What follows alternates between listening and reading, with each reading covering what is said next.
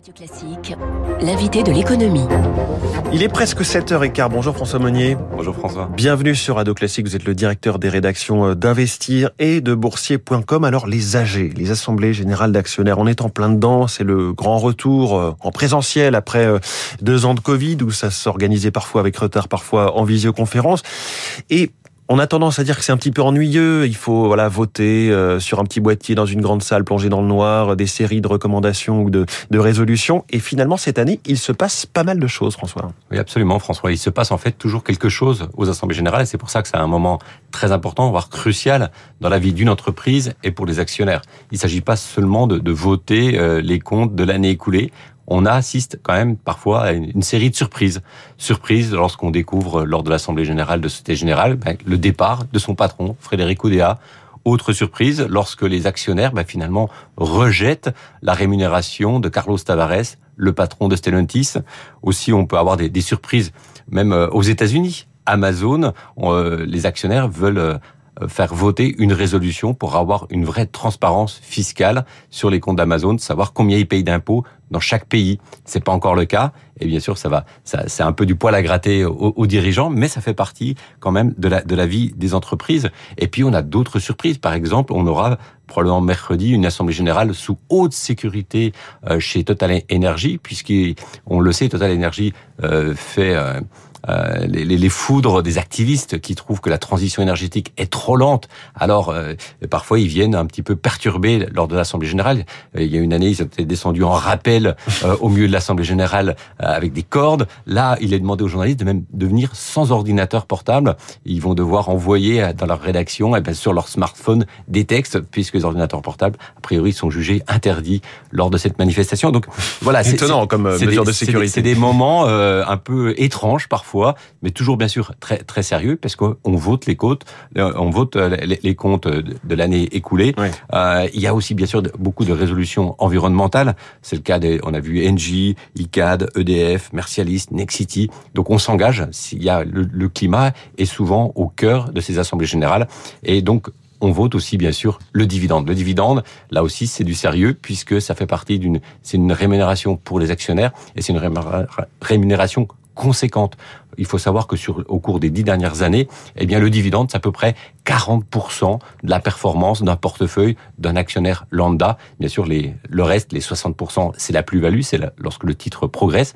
Mais le dividende, c'est conséquent. Ça permet à peu près d'avoir un, un rendement sur les actions de plus de 10% par an sur les dix dernières années, alors que s'il n'y avait pas eu de, de dividendes, mmh. on serait sous les 7%. Il y a des entreprises qui se montrent plus ou moins généreuses en termes de dividendes. Bien sûr. Et ce qui est intéressant lorsqu'on achète une entreprise, c'est de se dire, par exemple, là, on a une inflation qui frôle à peu près les, les, les 5%. Donc, euh, chez Investir, nous, on recommande d'acheter des entreprises qui sont capables de distribuer un généreux dividende et un dividende qui s'inscrit dans la durée. Il ne s'agit pas de, de, faire un coup et de se dire, bah voilà, on a un gros dividende une année, puis après, plus rien les, les années, euh, les années euh, à venir. Là, il faut s'inscrire dans la durée. Et on a des entreprises, on a la chance en France d'avoir des entreprises qui sont bien gérées, qui arrivent à faire de la croissance du chiffre d'affaires, parce que le moteur d'une entreprise, c'est de se développer, tout en, euh, bien sûr, euh, euh, facilitant bah, des, augmentations de, de, salaire pour les, les mmh. collaborateurs, mais aussi donner une bonne rémunération aux, aux, actionnaires. Et on a une liste de, de, de, valeurs. Alors, comme chaque fois, vous allez nous faire votre, votre petit palmarès, on adore ça. Absolument. Donc, nous, ce qu'on qu'on regarde pour se dire est-ce qu'une entreprise distribue un,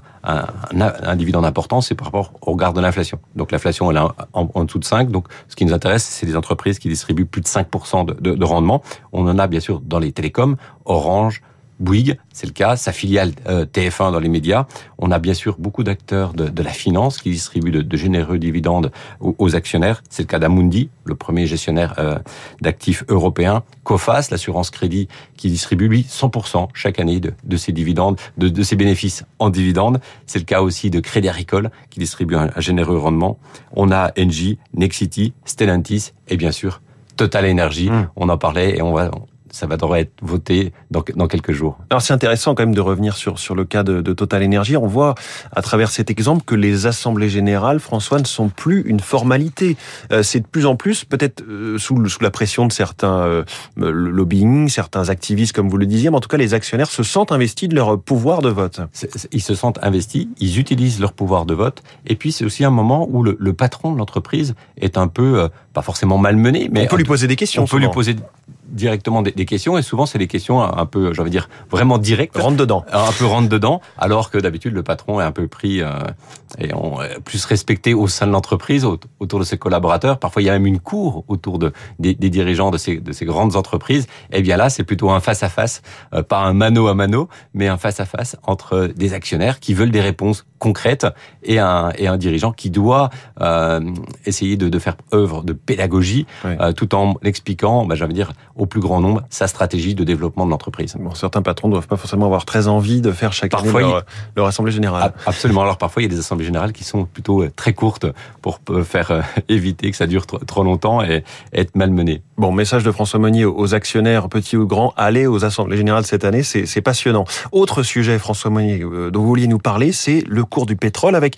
les deux grandes valeurs, les deux grands barils que l'on regarde tous les, tous les matins, le WTI, le Brent, euh, qui se sont rejoints. D'habitude, il y a un écart de quelques dollars. Là, on est à nouveau à 113 dollars pour le Brent, 110 pour le WTI. Euh, ils se sont rejoints la semaine dernière. Même l'un est passé devant l'autre. Le WTI euh, valait plus. Comment ça se fait? Eh bien là, on assiste à une uniformisation de la, la, la, plateforme de, de l'énergie, puisque bah, l'Europe se tourne de plus en plus vers les États-Unis pour s'approvisionner en pétrole. Avant, c'était vraiment le, le pétrole russe qui mmh. donnait un petit peu le, le, le, la valeur de, du, du, Brent. Maintenant, eh bien, on, est, on, on, essaie de se récupérer du WTI, donc West du, Texas Intermediate, c'est ça que ça veut dire du, du, du, pétrole américain. Et donc, finalement, on assiste à une uniformisation des prix. Et ça, c'est quelque chose qui est nouveau. Avant, on avait vraiment une indépendance de, de, de chaque mmh. côté. Et là, on a des cours qui se rejoignent dans une perspective de, hausse de l'énergie. Il faut voir que les cours du Brent se sont envolés depuis le début de l'année. Ça a pris plus de 40%. Sur 5 ans, c'est un doublement. Et donc, euh, cette hausse est amenée à rester, en tout cas durable, à un niveau élevé du fait de deux, de, de deux, euh, deux événements. Euh, d'abord, ben, on, on, pense qu'il va y avoir un embargo du pétrole russe d'ici la fin de l'année, et après, les sanctions risquent, en tout cas, la, la, confiance avec les Russes est brisée du point de vue des, des Occidentaux. Ça, c'est le premier élément. Et le deuxième élément qui est vraiment là aussi nouveau, c'est la transition énergétique. C'est la première fois dans un cycle euh, pétrolier, d'habitude, lorsque les cours du pétrole grimpent, eh bien, les pétroliers se mettent à investir davantage parce que c'est plus rentable de découvrir du pétrole. Et là, on a les cours du pétrole qui grimpent, mais personne n'investit davantage pour trouver d'autres euh, zones, d'autres poches de pétrole parce que tous les pétroliers sont focalisés maintenant sur la transition énergétique. Et on revient au sujet de Total. Et on revient au sujet de Total. La boucle est bouclée. Et il faut voilà trouver du, du renouvelable. Et donc finalement, le, comme on cherche pas du pétrole, eh bien on n'aura pas de, de, de, de, levier pour faire baisser ces prix-là. Et donc euh, ça va prendre un petit peu de temps. Donc la transition énergétique, ça a un coût, il faut le savoir, et ça milite pour que les cours du pétrole restent élevés. Mmh. Et ça encourage bien sûr des investisseurs à se dire, bah, ça peut être intéressant finalement d'acheter ces acteurs, ces champions de l'énergie, oui. même si bien sûr il faut surveiller le côté ESG. Est-ce que ces acteurs euh, font bien de, de la transition énergétique ou c'est juste de la communication? Donc là, il faut bien sûr trier et, euh, et pour aider à trier, il suffit de lire euh, Investir évidemment, qui est en kiosque chaque semaine, le week-end. Merci beaucoup François Monnier. Et je, transition, vous parliez de transition. Il y a deux ministres en charge de transition écologique pour l'une, euh, c'est c'est Amélie de Montchalin et énergétique pour l'autre, c'est Agnès Pannier-Runacher. En plus de la première ministre qui est elle-même déléguée à cette planification écologique et en plus d'un secrétariat général à la transition, ça fait beaucoup de, de personnes en charge de ces questions au sein du gouvernement.